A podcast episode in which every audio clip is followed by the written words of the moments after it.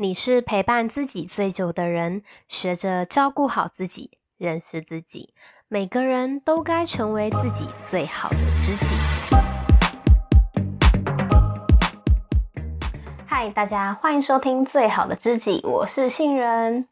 大家好久不见，我终于更新了。今天呢，要跟大家分享关于断舍离的主题。其实呢，从去年底开始，我就有。很强烈的感觉，觉得我需要断舍离一下，因为我发现呢，我只有固定的空间，但是东西却越来越多，再大的空间都装不下啦。而且呢，有很多的东西其实都用不到，但是又很舍不得丢，就会变得很定得。然后呢，我又因为太念旧，没有办法摆脱对物品的执着，所以呢，每次要整理，我就是把抽屉打开。然后把东西全部扫进去，要找的时候呢，就一定会找不到。所以这一次呢，我总算找到方法来医治自己了。试跑了一个月，我是觉得还是有改善空间，但是整体来说还算不错。所以马上来跟大家分享啦。首先呢，我们要知道，东西的存在本来就是该让我们的生活越来越好。而不是来绑架我们，造成我们的焦虑。所以呢，我们先来了解一下什么是断舍离。断呢，就是断掉不需要的东西；舍呢，是舍去多余的废物；离呢，则是脱离对物品的执着。当你持续的做到断跟舍，你就可以摆脱对物品的执着，也就是离的部分。那断舍离的本质呢，其实是整理人生，而不是单纯的整理物品。之前近藤麻里惠有一个很红的《怦然心动整理术》，它在 Netflix 上呢也有实景秀。它的核心概念就是留下那一些会让你怦然心动的物品，然后感谢那些你要丢掉的物品。其实有一些东西不会用，就是真的不会用了。但是呢，我们总是幻想某一天一定会用到它，但你有发现吗？就是那一天一直都没有到来。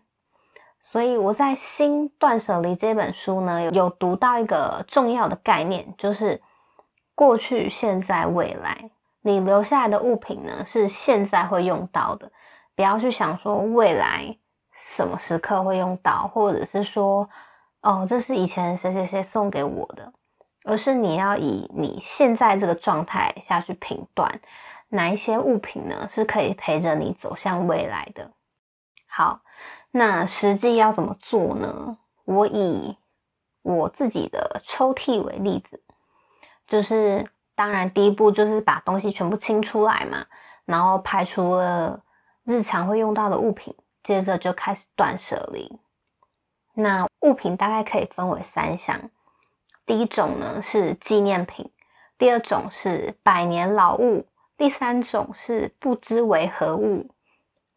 纪念品呢，它就是单纯为了纪念嘛，比如说卡片啊，朋友送的手作礼物，这种啊，依情况你就可以看它是不是需要待在抽屉里，又或者是它可以移到别的区域，或者是收到看不见的地方。那百年老物呢，就是放在那里几百年，就真的没有用过了。像是多余的笔记本，或是笔，或者是小吊饰等等的，这些呢，你就可以送给朋友，或者是捐给需要的机构，或者是卖掉。好，最后不知为何物，这个呢，就是它可能是某个东西的零件，或者是你从盒子上拔下来的锁头。或是坏掉的饰品上面拆下来的装饰等等，你不知道能干嘛的东西，这种其实就真的可以丢掉了。除非呢，你有想到它还有别的用处。好，基本上百年老物跟不知为何物，我们都可以清掉，或者是你可以留下一个小区块，把某一些物品归类为疗愈品，就是留着不知道要干嘛，但我就是开心，好不好？这样也可以。那再把剩下来的东西呢，我们去排出优先级。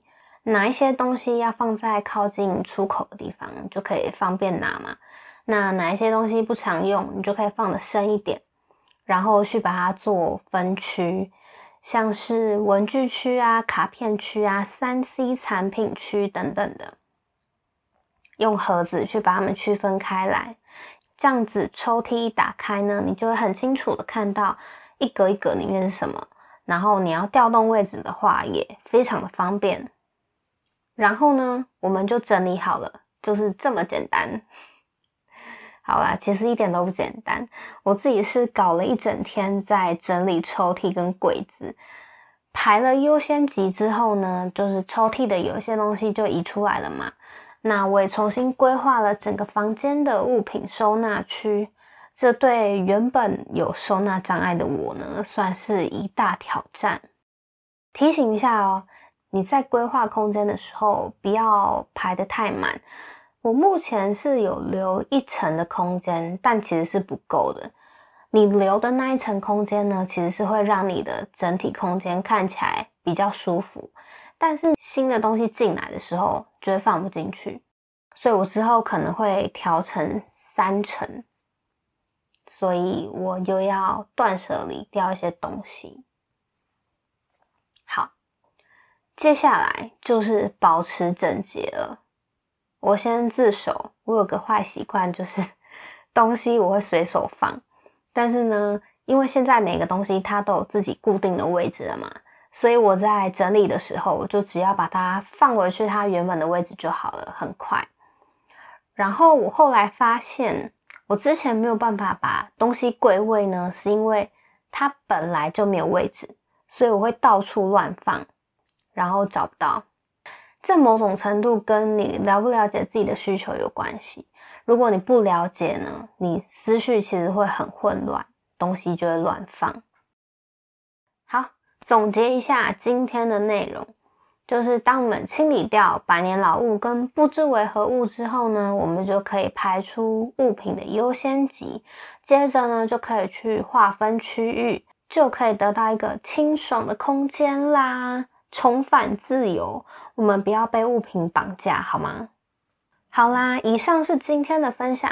如果你喜欢的话，欢迎分享给你的朋友，订阅节目，FB、IG、Medium 方格子都可以找到我哦。那我们下次见啦，拜拜。